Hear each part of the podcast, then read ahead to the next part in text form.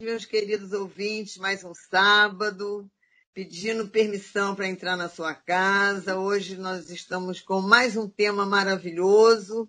Chama aí quem você quiser, porque vamos falar de um tema muito bom, muito elucidativo, somente nessa época de pandemia. Vamos falar com uma. Ela é, podia ser minha filha. Ela é linda, tem um nome maravilhoso. Desde que eu conheci, só dela chamar Priscila, eu fiquei apaixonada e uma pessoa assim realmente apaixonante. Priscila Nunes, advogada. Ela é advogada especialista em direito de família e sucessão. E hoje vamos falar pela primeira vez, e eu até fiquei falando, gente, nunca falei muito sobre esse tema de direito de família. A gente fala tanto de família aqui, de várias maneiras, e hoje vamos falar sobre direito de família e sucessão. Priscila, muito obrigada de você estar aí é, me dando esse tempinho aí conosco, com os meus ouvintes, nesse sábado. E eu quero te agradecer, que ela também é mãe de duas meninas lindas, está aqui com a gente. Muito obrigada de você estar aqui. O microfone é seu, mas eu depois já vou fazendo umas perguntas, tá bom? Você pode se apresentar aos meus ouvintes, tá? Falando, pena que não temos vídeo, mas ela é linda, viu, gente? mas é casada, então não adianta ficar. Quem será? Quem será? Casada, muito bem casada, duas meninas lindas. Prazer de estar aqui com você, Priscila. Seja bem-vinda. Obrigada, obrigada, Jovita. É uma honra estar aqui participando do seu programa. É um convite assim maravilhoso. Estou muito feliz. Espero passar muita informação nesse sábado, né? Falar da forma mais coloquial possível para que todos compreendam da melhor forma. É, vou tentar deixar de lado os termos jurídicos, porque a minha intenção aqui é passar conteúdo e informação para as pessoas leigas no assunto, né? Que não têm muito domínio no assunto. E é uma honra, Jovita. Te adoro, você sabe Você é uma pessoa assim, é uma inspiração, uma mulher que inspira outras mulheres e sua luta é realmente maravilhosa. Tenho, tenho uma grande honra de estar aqui esse sábado hoje com você. Muito obrigada. Agradeço, agradeço muito de você estar aqui. Você falou uma coisa que eu ia até falar para você, não esquecendo que nós estamos falando para muita gente, né? E não, não estamos no tribunal, né? então, assim, realmente, assim, nós estamos aqui passando informação. E eu queria começar nessa época triste que nós estamos vivendo de Covid, muito desemprego, e eu acredito que muita gente que está aí pensando o que eu estou pensando. Como fica a pensão alimentícia né, nessa questão? Muita gente desempregado.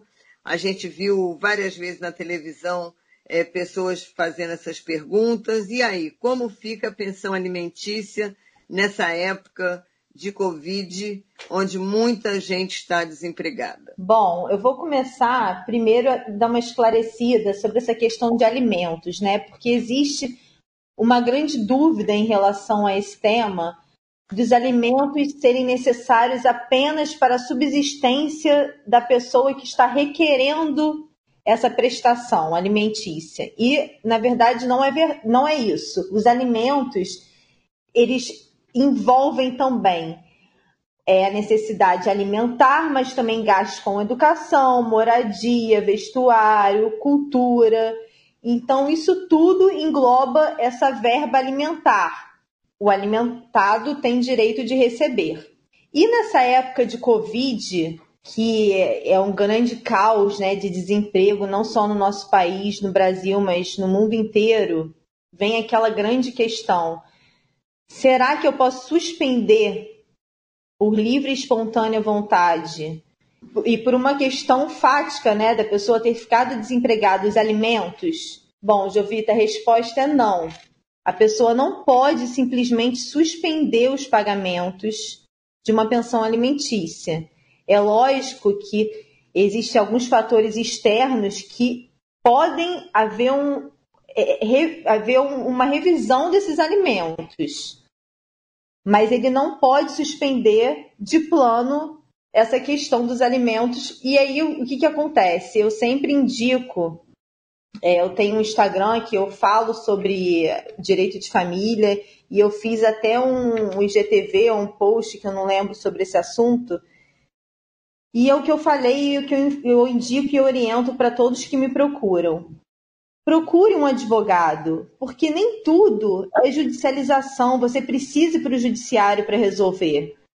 Eu acredito que no direito das famílias o mais importante são as, as resoluções alternativas de conflito. Ou seja, você procura um advogado, o advogado conversa com a outra parte, com o advogado da outra parte, e é possível, dentro daquele fato, diminuir o rendimento da pessoa, diminuir o rendimento de um dos genitores. É possível a gente rever, até fazer um acordo para esse prazo, para esse momento da pandemia, para estipular, de repente, outro valor de alimentos.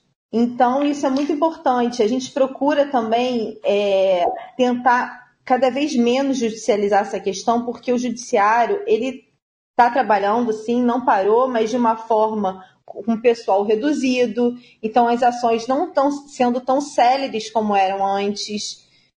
Então, para ter alguma medida rápida que beneficia todos, né, e principalmente a pessoa que está recebendo esse alimento, esses alimentos, é muito importante que tenha esse, essa resolução alternativa de conflitos, que é você procurar um advogado, o advogado procura outra parte e tenta fazer um acordo sobre essa questão.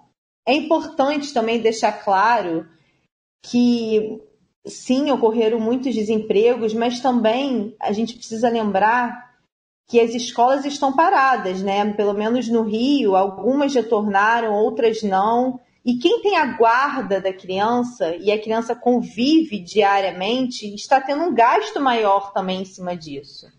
Porque a criança fica em casa dando várias despesas extras que não davam antes. Então, isso tudo precisa ser ponderado.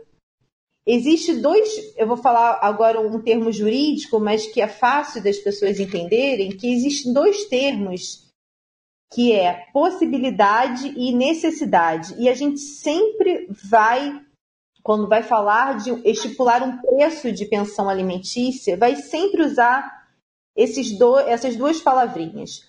Possibilidade de quem paga e necessidade de quem recebe.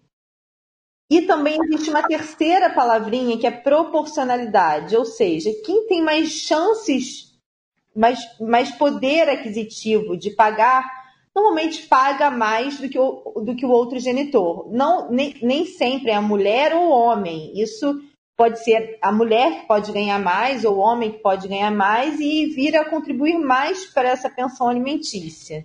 Realmente, assim, o diálogo ainda é a melhor forma de, de, de, se resolver qualquer coisa. E você falou, tô falando uma coisa que a gente não, eu não tinha atinado, que hoje, como com, por mais que esteja aberto os, os fóruns, eles estão, tudo está reduzido.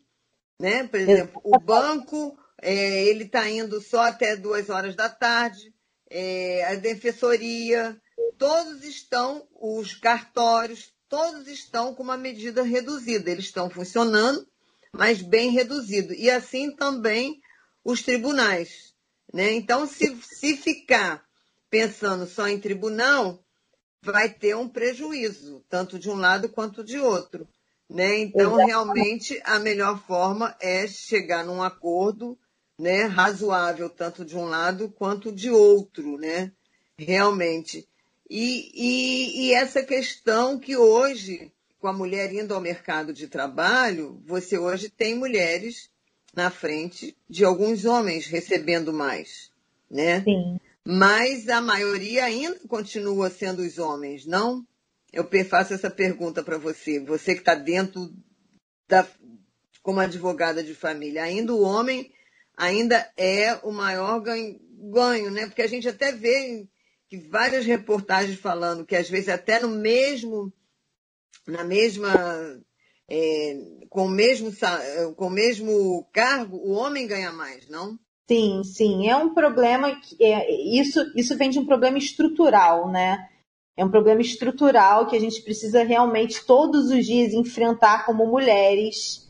E aqui eu falo como mulher, ainda assim os homens ganham mais do que as mulheres. Nessa pandemia, as mulheres novamente foram as mais afetadas, porque mulheres hoje em dia precisam trabalhar, ficar com as crianças, dar conta da casa, porque muitas vezes a sua funcionária não pode trabalhar, que ajudava na, nos afazeres domésticos.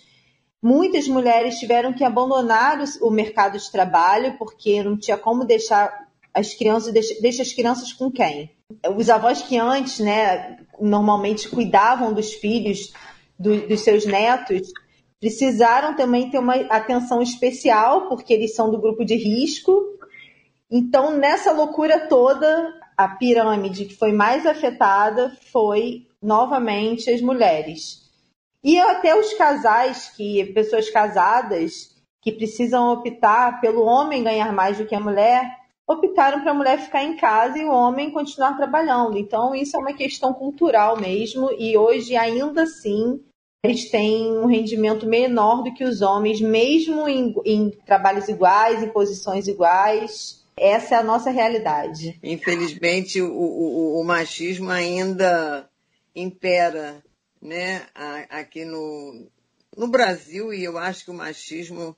Eu sempre dou o exemplo da pílula, né, que até hoje a pílula do homem, que seria muito mais simples, né, ela não está no mercado. Né? É verdade. É só a mulher. Né? A gente. Tudo no homem seria mais fácil, né? A vasectomia, em vez da mulher, mas é, é a mulher que, que, que, que, se que vai, né? Ela que faz é, a, essa questão da, de, de, de, não ter filho, né? Ela que toma pílula. É o machismo Sim. é uma coisa internacional ainda, né? Não é nem só. Acho que nos países do terceiro mundo ainda vivemos num, num machismo patriarcal de uma maneira pior, né? Eu gostaria de saber, assim, do, no seu dia a dia, né? Como que foi esse, esse, essa sua questão do Covid em relação ao, ao, ao tribunal, né? Onde você trabalha, né? Como que foi, assim, se mudou muito o seu dia a dia, né? Um advogado no Covid, curiosamente. Muito, muito a OAB, que é a Ordem dos Advogados, pelo menos da minha seccional, que é do Rio de Janeiro, foi incansável em tentar resolver todos os problemas que os advogados tiveram. Então, a gente conseguiu realizar audiências por videoconferência, despachos por videoconferência, tentou arranjar um meio alternativo, né? Porque na verdade os processos, a maioria são eletrônicos, já são digitalizados. E por que, que a gente não hum. consegue?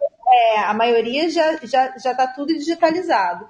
Então, por que, que a gente não consegue ter uma atuação remota se tudo já é digitalizado? Né? Precisou vir uma pandemia para forçar que o tribunal se adeque a essa questão. E sim, a, a, justiça não parou, continuamos com as audiências, ainda mais as, as audiências mais importantes, a gente conseguiu incluir em pauta por videoconferência, algumas questões, porque realmente a pauta é um pouco limitada dos juízes também, né? Não tem como essa enxurrada de judicialização, enxurrada de processos conseguir resolver tudo de uma hora para outra. E por isso, Jovita, que eu sempre reforço como é importante a advocacia preventiva, a, essas medidas alternativas de, de, de conflito, porque é, é a maneira mais fácil para todos, até para quem pede uma redução da pensão e para a pessoa também que está recebendo, porque às vezes a pessoa está tão. Quem está pedindo, quem está pagando a pensão está tão sufocado que não vai, se ele não sentar naquele momento e conversar com o advogado, de repente no mês seguinte ele já não vai ter condição de pagar. Aí entra no desespero, ah, não pago, depois eu resolvo. E essa não é a melhor saída, porque existe uma pessoa que depende para sobreviver, né? Não são nem, não é, não é luxo, não é regalia, e ainda mais com a mãe parada, porque vou falar aqui como se fosse o pai pagando. Uma mãe que de repente era autônoma, que não tem mais rendimento algum. Então, por isso que eu sempre, sempre ressalto a importância, importância de tentar frear com essa judicialização, principalmente quanto à questão do direito das famílias. É, você falou uma coisa muito certeira, né? Porque, principalmente, a gente sabe, principalmente quando tem a pensão alimentícia, é porque, principalmente porque tem filhos, né? E esse filho fica no meio do caminho, né? Como se fosse um ping-pong para lá e para cá, né? E, e, realmente isso, acredito, né?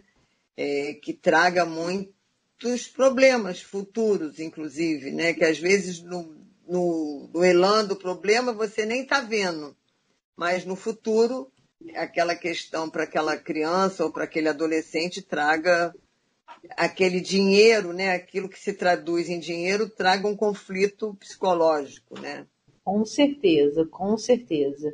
Eu, eu defendo muito a advocacia humanizada para o direito das famílias, porque o advogado faz esse papel de trazer racionalidade, né, quando, quando, quando a pessoa está perturbada, com problemas emocionais com o ex-cônjuge e acaba refletindo nos filhos. Uma, isso não pode acontecer de maneira alguma.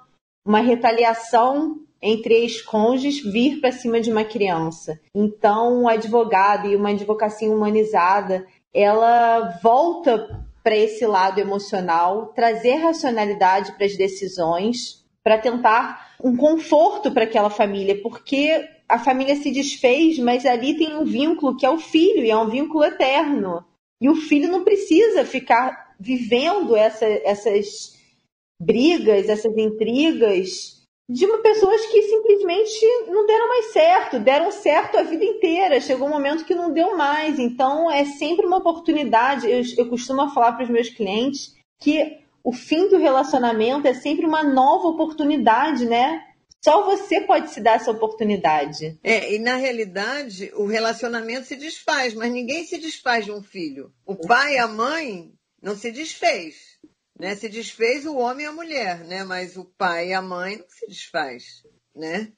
Exatamente. Agora, uma pergunta, curiosidade. Essa questão que hoje, como você falou, né, que todos os processos já são eletrônicos, você acha que hoje, como que veio, né, que trouxe essas audiências via Zoom, via isso, é, Teams, Zoom, tanta. Esses, esses eletrônicos aí, esses no, novos, né, que a gente nem conhecia, né, Zoom, Teams, é tantos que a gente nem sabe. Você acha que veio para ficar? Para vocês aí no, no, no tribunal?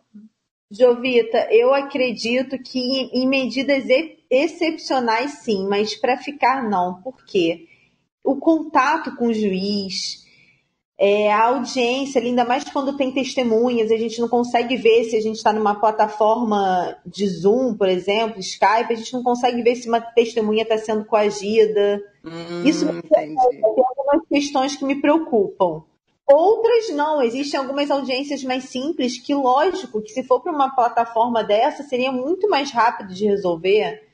É, uma, audiências de conciliação, de mediação.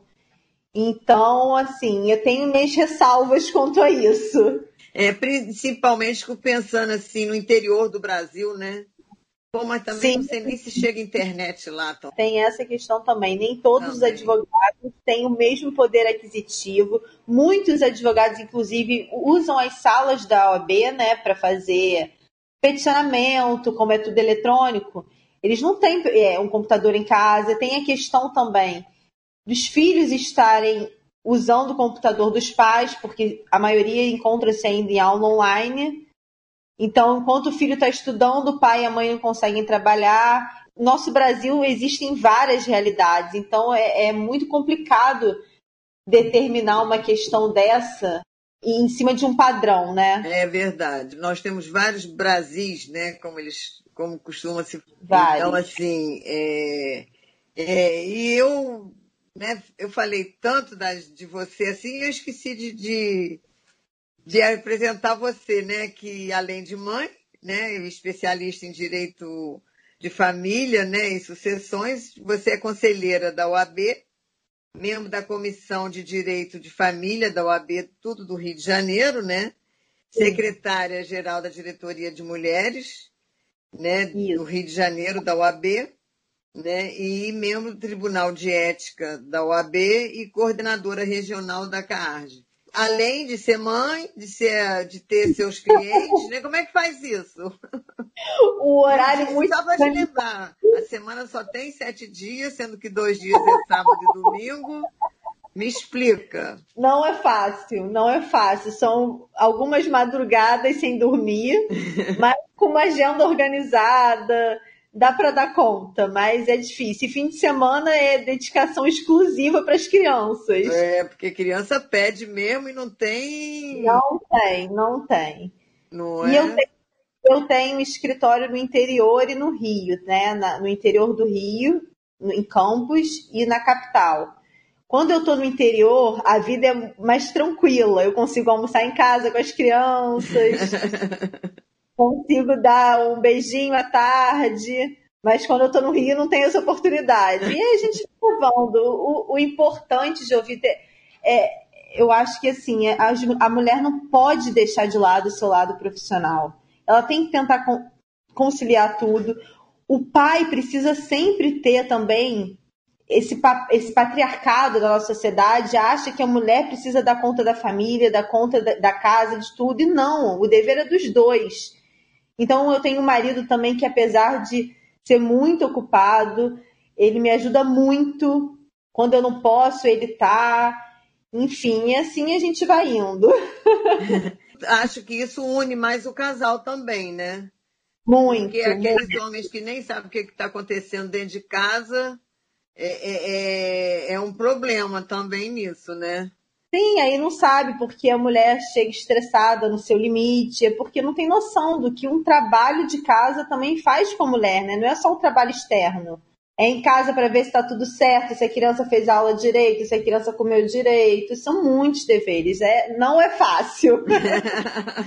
Esse foi o maior problema que você viu na, dentro da Covid, essa questão da pensão, ou teve algum outro mais assim dentro da questão da família? Esse... Chegou até você a violência? Chegou também, violência bastante. Apesar de não atuar no, no crime, direito criminal, eu faço parte da, da diretoria de mulheres da OBRJ. Tenho um trabalho institucional voltado para as mulheres. E lá a gente discute vários temas, como violência. Então, isso foi um, um grande tema também discutido, porque as pessoas começaram a ficar desesperadas doutor, eu libero para ir para casa do pai, não libero, o que, que eu faço? Isso também foi um grande problema, mas a gente conseguiu, assim, pelo menos no escritório, a gente conseguiu conciliar. No início da pandemia, as visitações eram feitas por, por videoconferência. Teve aquele, aquele que realmente as crianças pararam de fazer essa visitação, pelo menos os clientes que eu orientei, eu não judicializei nada, nada, e o que eu vi de decisões, de pesquisas de decisões, eram isso, que no início eles estavam muito firmes com a questão da videoconferência, para com, começar a fazer videoconferência, e aos poucos ir liberando, com, com o passar do tempo, vai liberando, aí veio o uso de máscara, e aí foi indo, né? Quando, enquanto o Ministério da Saúde falava o que a gente podia fazer, o que não podia, a gente ia tentando solucionar esses conflitos. Mas esses dois pontos, pensão alimentícia e a questão da convivência, que foi o terror no direito das famílias. É, eu imagino, assim, é, assim, pelo que eu vi também, né, que a gente abria os jornais e via, né, essa questão da convivência, assim, a princípio foi até porque ninguém sabia o que doença era essa, como que era isso, só sabia que ela transmitia assim de uma maneira e que matava, né? E Sim. que tinha que se isolar. Então, assim, essa questão da convivência acho que foi um, uma questão bem difícil, né?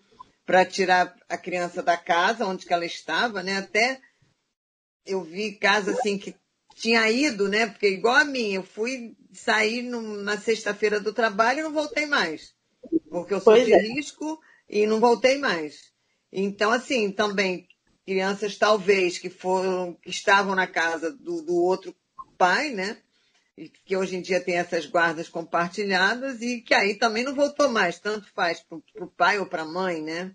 É, veio um, uma questão aí que ninguém esperava, ninguém sabia, ninguém viu, né? Então, imagino que essa convivência até chegar como hoje está, né? Como você falou, máscara e tudo mais, foi um momento turbulento, né? Foi muito turbulento. É, crianças que moram né, com os pais ou com a mãe e também os avós moram com eles, isso foi um grande problema, que eram pessoas de grupo de risco, pais que trabalham né, na área da saúde, mas aos poucos foi, foram resolvendo e, e é isso, à medida do que a gente era informado, né, porque era novidade para todo mundo, ninguém sabia, foi novidade para o direito, foi novidade para todos. É. Não existia nenhuma lei que regulamentasse isso, então é o que eu falava, vamos sentar e conversar. Não adianta a gente levar para o judiciário para um terceiro resolver também, porque ele não vai saber resolver. Quem vai resolver da melhor forma são os, os,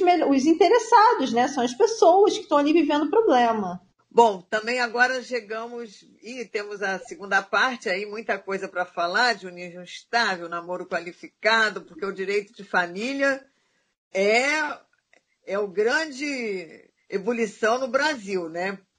O negócio Sim. de direito de família é, é, é, como se diz, é brabo, né? Nós vamos para os nossos intervalos, já já estamos voltando com mais Priscila Nunes. Já já estamos aqui podcast Jovita Belfort. Pronto, voltando. Gente, eu acho que vocês estão igual a mim, né? Feliz da vida aprendendo uma aula, né? Em vez de ir para a faculdade, nós estamos aqui com a doutora Priscila Nunes, né? Falando sobre direito de família. É, sobre essa questão, falamos agora no primeiro bloco sobre esse direito de família na Covid, essa questão das pessoas, principalmente que ficaram desempregadas, como é que faz? Para de pagar pensão assim? Nós já vimos que não, não é assim, né? E não é assim, né, doutora? Não é não, assim, não eu é. quero pagar, estou desempregado, não. Não pode ser assim, né?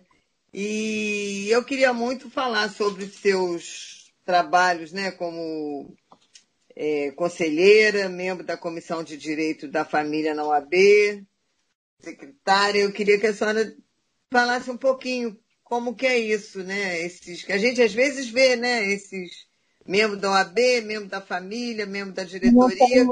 Que trabalhos são esses, né? É um trabalho bem institucional dentro da OAB, por exemplo, a Comissão de Direito das Famílias, a gente faz vários estudos do direito das famílias, propõe algumas alterações, algumas mudanças, palestras, é, a diretoria de mulheres foi a primeira diretoria de mulheres do Brasil, foi essa criada na OAB do Rio de Janeiro, que ela tem o papel de ver a mulher como um todo, no estado inteiro. Então, ela atua no Rio de Janeiro, mas como um guarda-chuva para todas as subseções, porque cada município, cada região tem uma subseção da Ordem dos Advogados. E aí a gente defende as nossas prerrogativas. Um caso, eu vou, vou, vou até falar um caso aqui rapidinho, foi um caso que teve muita repercussão. Foi de uma juíza que impedia as advogadas de entrar com uma saia acima de 5 centímetros do joelho no fórum. Então, a sim, tinha uma, um, um cartaz na porta do fórum com uma régua mostrando qual era o comprimento da saia que a advogada deveria entrar. E as advogadas chegavam lá, muitas vezes não eram até da região, chegavam lá, eram surpreendidas com aquele ato e não podiam fazer uma audiência, tinham que voltar para casa. Teve uma advogada que precisou, precisou costurar o casaco dela na saia para conseguir entrar. Então, assim, é uma violência absurda, violência contra a advogada mulher é uma violência também com o jurisdicionado, né, com o próprio cliente, porque a pessoa é prejudicada. E isso, isso tem desdobramento absurdo, porque é, faz com que as advogadas comecem a ser menos procuradas para trabalhar por essas questões. Então, a diretoria teve um papel muito importante nisso. É, são essas questões, entendeu? Que a gente, a gente resolve. É, pela diretoria, a gente é um guarda-chuva para resolver essas questões da mulher advogada em todo o Estado. E também dos direitos das mulheres como um todo, é, como a violência. Né, nessa época de pandemia também, a violência contra a mulher aumentou absurdamente, não só no Brasil, mas no mundo inteiro. Um lar para a maioria das mulheres não é para a maioria não, para muitas mulheres não é sinônimo de segurança, né? E a mulher se viu presa dentro de um lar abusivo e sem nenhum respaldo para se defender. Então, através de trabalhos institucionais, a gente tenta melhorar e oficiando é, juízos competentes, propondo ideias para melhorar essa questão como um todo no, no, nosso estado. Nossa, é muita coisa, né? Assim, é interessante esse trabalho, é necessário. A violência ela aumentou demais, né? Como você falou, é, a mulher ficou presa junto com o próprio agressor dentro de casa. A pessoa que já sofria violência começou a sofrer uma violência ao quadrado, né? Porque era descontado todo nela e ela não conseguia sair para denunciar, não conseguia fazer nada. E teve um provimento do CNJ, enfim, que conseguiram fazer as, as, denúncias online. Então é um trabalho bem bacana, assim, que eu tenho muito orgulho. É a diretoria capitaneada pela Marisa Gaudio, que é a nossa diretora, que é uma mulher, assim, que eu tenho um orgulho imenso de caminhar ao lado e ela que comanda isso tudo. É, ela é bárbara, ela é bárbara. Mandar um beijo para ela. Ai, que legal, que bom. É, esse, isso é uma coisa assim muito importante mesmo para a evolução, né? Evolução do, do tema em si, né? Se você não tiver Sim. essas discussões, esses fóruns, é, a coisa não evolui, né? Sim, conscientização, né? Violência, a violência ela não é só física, né? A violência psicológica, às vezes, ela é pior do que a física, porque a pessoa não sabe que ela está sofrendo a violência e quando ela se vê, ela está completamente perturbada com aquilo. Então, a conscientização é muito importante. Esse é um papel que a gente faz dentro da diretoria. Nessa questão que você estava falando, da questão é é psicológica, né? Eu vi no seu, no seu Instagram que você fala sobre uma série da Netflix. Sim, Dirty John. É. O que, que você Essa... Eu acho interessante quando, quando tem assim uma. Outro dia também veio a delegada aqui, é, a Fernanda Fernandes também, que ela falou sobre uma série. Isso é interessante, porque a gente vê que é real, né? As coisas são reais, né? Essa série, ela, ela tem um caso verídico de Betty Broderick, não sei se é assim que se pronuncia, que uma mulher que teve a sua vida transformada no inferno pelo seu divórcio, ela sofre uma violência e mostra claramente nessa série, é a segunda temporada da série, mostra de forma clara o abuso psicológico que é chamado de gaslighting, que é quando o agressor faz a vítima duvidar da sua própria memória e percepção e sanidade. É, é muito, muito triste, muito perigoso. E nessa série mostra que ela também não tem muito respaldo de um profissional. Então ela começa. É, é o que eu te falo, é, o advogado, é, essa advocacia humanizada traz racionalidade para as pessoas, faz ela entender o que, que ela está passando e traz um pouco de equilíbrio. Até indica outros profissionais, né, como um psicólogo, um terapeuta, para a pessoa conseguir se livrar daquilo e, e trazer paz e segurança para suas decisões. E essa série, assim, eu indico muito, é maravilhosa vocês vão conseguir ter total noção do que é um abuso psicológico. A gente pensa que às vezes o abuso é só físico, o abuso psicológico às vezes ele é pior do que o abuso físico, né? Sim. Sim. Com certeza. É, é a pessoa te diminuir diariamente. É a pessoa fazer é, é isso, fazer duvidar da sua própria palavra, né? Justamente. É uma é uma, é uma ação assim, é, é, é, é um absurdo, é um absurdo. E essa série, ela mostra claramente, claramente, porque chega a ser um, um repetitivo, né? Quando você pega vários casos é um padrão e a gente chama até que tem um ciclo da violência, né? O ciclo da violência é padrão e a mulher, se ela não consegue sair daquele ciclo, é muito perigoso, porque ele pode ir para os finalmente, né? Como eu digo. Esse ciclo, às vezes a mulher até sai daquele relacionamento, mas entra num outro igual. Sim. Né? Então, assim, ela tem que realmente cortar o ciclo, né? O nome já diz, é um ciclo. Né? É um ciclo. Entender verificar para não deixar se envolver novamente. Eu agora queria passar para um tema que quando a gente fala em, eu, eu, assim, a gente fala em matrimônio e não é só, a gente fala às vezes em namoro, isso requer namoro, noivado, né? Às vezes a gente vê assim notícia de noivado, né? É, uhum que a pessoa está noiva, né? Está prestes a casar, termina o noivado, e aí, com quem que fica os presentes, com quem que fica isso, com quem que fica aquilo, o prejuízo. Então a gente fala assim nessa questão, né? Enquanto está em love, né? O que é meu é seu, o que é seu é meu, é tudo maravilhoso. Essa aliança que eu te dei não é sua, de todo o meu coração, mas terminou, devolve. É, um problema. Manda é. para mim, não, não, não, isso é meu, é da minha família, não quero.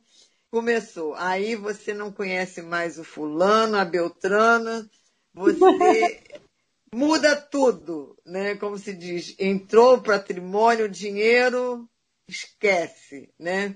Como se diz, é eu te conheço, nem te conheço, né?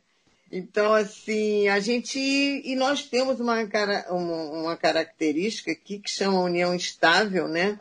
Namoro qualificado, que eu acho que no resto do mundo não existe isso, né?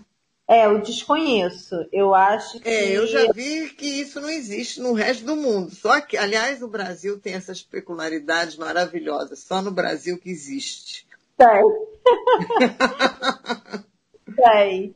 E você podia falar o que, que caracteriza uma união estável, um namoro qualificado? Qual é a diferença, gente?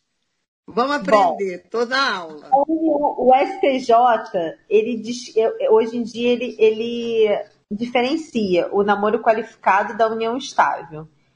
A união estável, ela se configura com ânimos, ou seja, a intenção familiar atual a união estável, a intenção familiar é atual. Naquele momento, o casal está vivendo como uma família. Em, hum.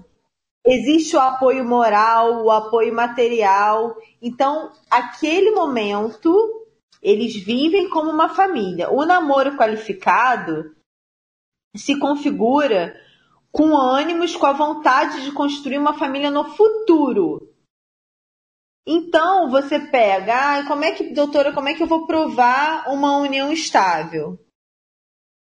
É conta conjunta, é, plano de saúde. Então, assim, é muito complicado. Por isso que eu acho que a advocacia preventiva é muito importante. Porque a pessoa vai, ah, me bota, vamos fazer uma, vamos declarar uma união estável para eu fazer parte daquele plano de saúde lá do, do seu do seu trabalho. E aí a pessoa faz uma união estável e entra com o regime de bens também, porque a união estável a pessoa já entra na, no, na, no regime de bens. Hum, e ela, para depois não falar é, que entrou no, no bago errado. Se ela consultar um advogado, por exemplo, ela vai saber que daquela união pode se fazer um contrato de regime de bens. Eles podem ter uma união estável com, por exemplo, um regime de separação total de bens.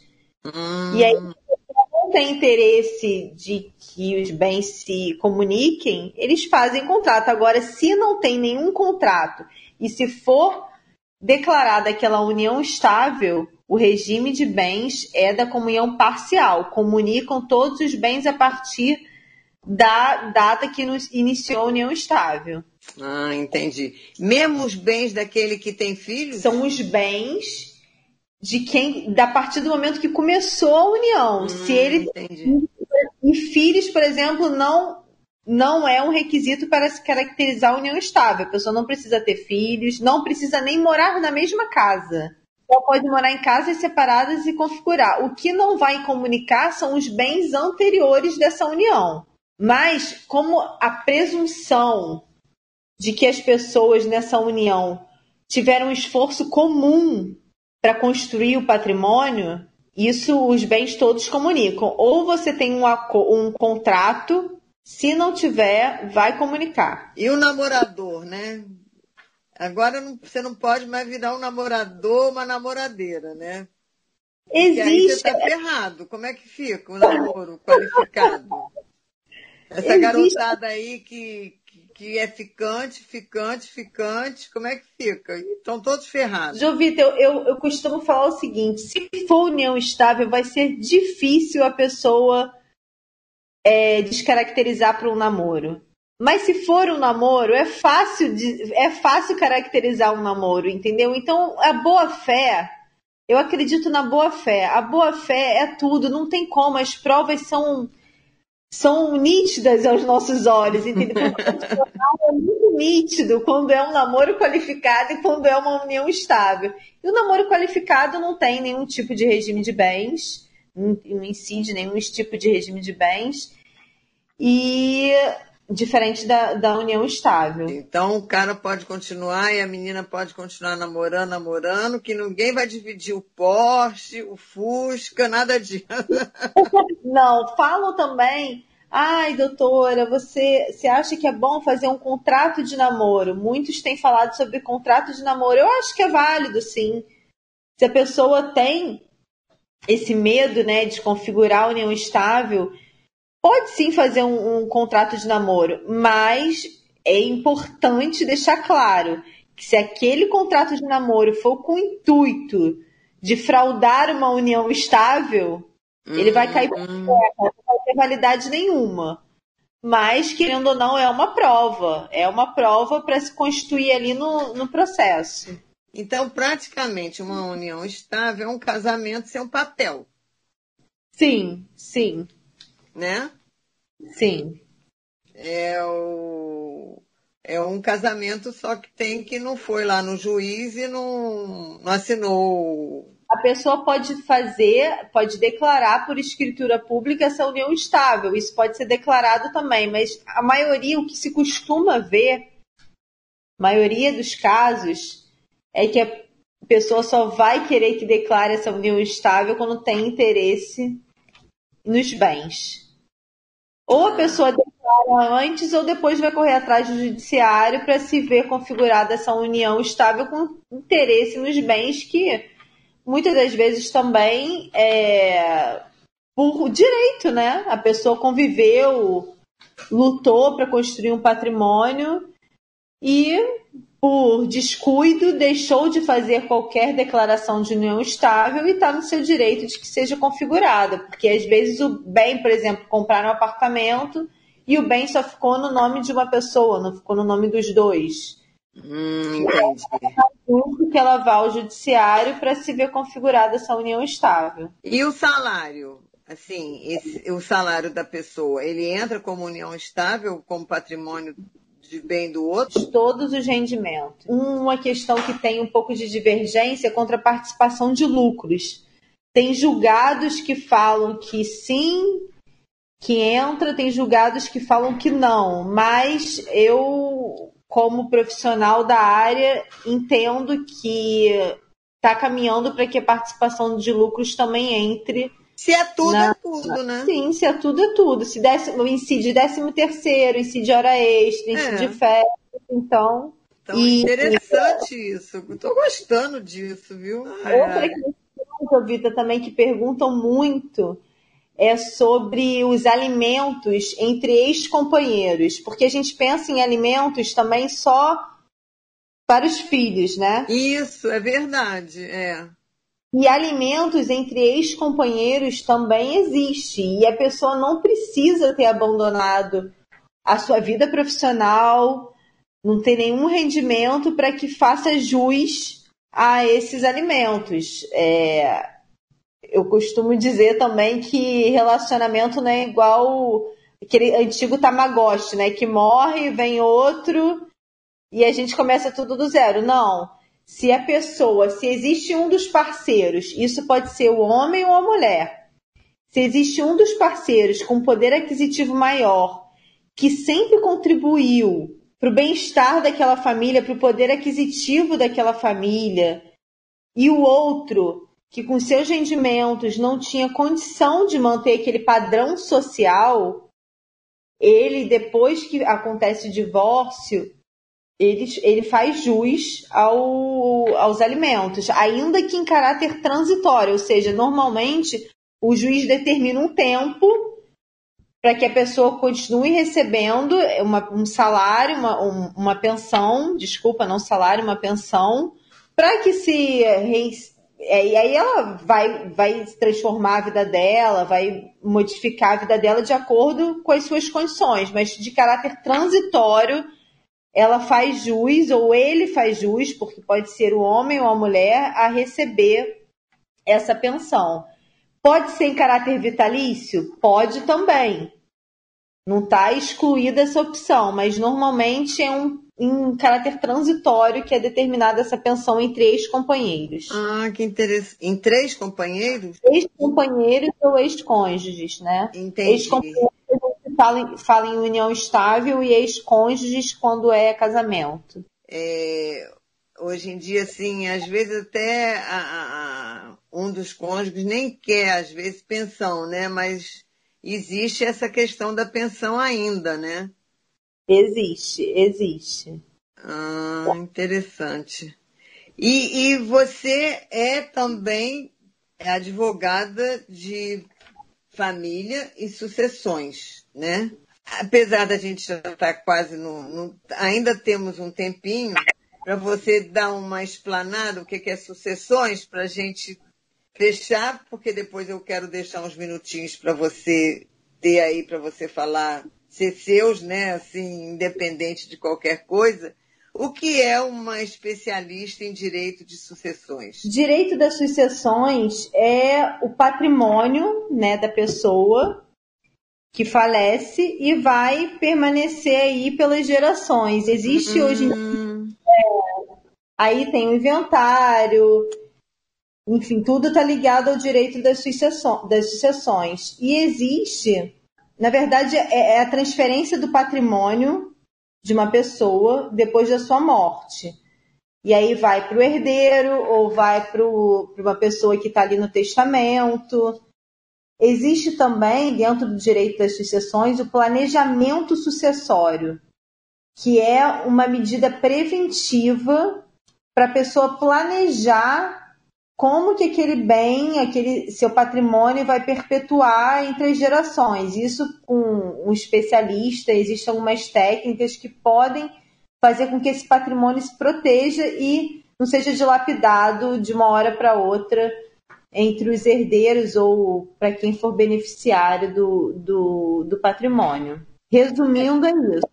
É, eu acho interessante essa, essa última parte, principalmente para quem tem muito, para as pessoas não se matarem, né? Por causa de grana, né? Porque você vê aí, às vezes, irmãos, é, primos, tios e tudo que ou não se falam por causa da divisão dos bens, né? Ou então um que passa a perna no outro, né? Hum. E, enfim, principalmente quando fica, às vezes, uma viúvazinha, né? E um tiozinho bem espertinho, e assim vai, e aí você cria um problema sério familiar, né?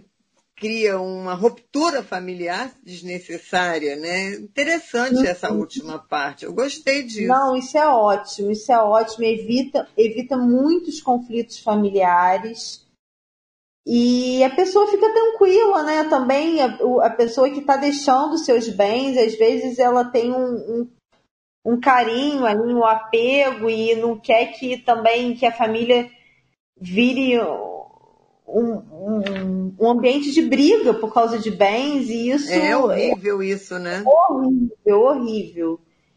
E isso é um um atalho, né? um, um, um instituto para proteger. Eu sabia que isso, inclusive, estava até na lei, não. Muito interessante. As pessoas deveriam falar mais sobre isso e usar mais sobre isso. Sim, sim. Né? Em vez de fazer um testamento, fazer isso. Né? Sim, é. resolve muito mais problema do que um testamento, até, eu acho. É, a gente pode fazer o planejamento patrimonial através de testamento, é, é, através da holding familiar. Existem várias, várias técnicas que aí, lógico, dependendo do caso concreto, a gente vai saber qual é, o melhor, qual é a melhor forma de se guiar aquela sucessão. E isso, a advocacia preventiva tem um grande, assim, para mim é o é o, o concurso da, da advocacia preventiva e que as pessoas não têm essa noção, né, desse de ver o advogado não só como a justiça, né, não só como o processo judicializado, mas ver o advogado como uma pessoa para poder refletir e aclarar algumas dúvidas, questões até para se prevenir qualquer conflito judicial. É, desse papo, assim, o que eu gostei muito desse filme aí, que eu vou ver, né? Todo o nosso papo, mas de ver que existe uma advocacia preventiva e humana, né? Humanitária, que resolve Sim. muita coisa que não precisaria de ter aí conflitos, de ter guerras familiares, né? traumas familiares, né? Então, assim, eu acho que daqui ficou assim, nossa, foi uma aula maravilhosa.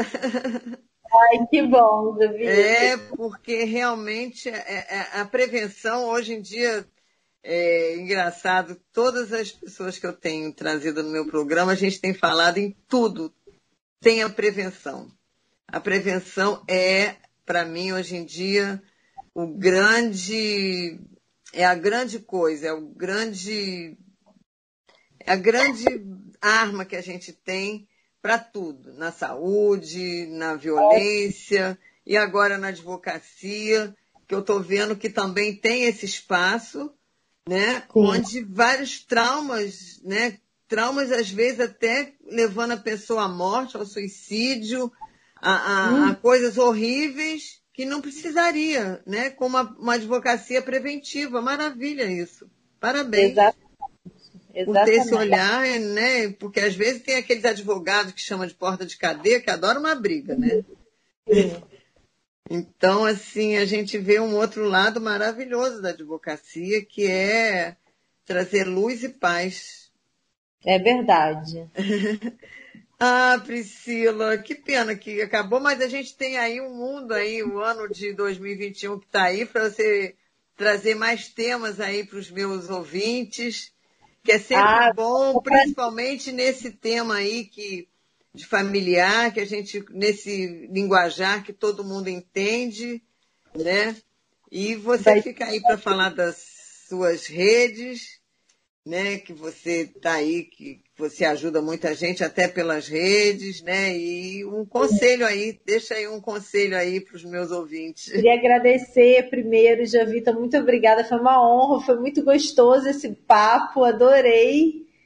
Eu tenho um Instagram que eu falo sobre direito das famílias, que é arroba Priscila, com dois L's, Nunes Advogada e tiro dúvidas, eu abro portas para as pessoas também me mandarem direct, porque eu entendo que direito das famílias as pessoas não gostam muito de, de se expor, né? Então eu peço sempre para enviar as dúvidas por direct, esclareço dúvidas de muita gente.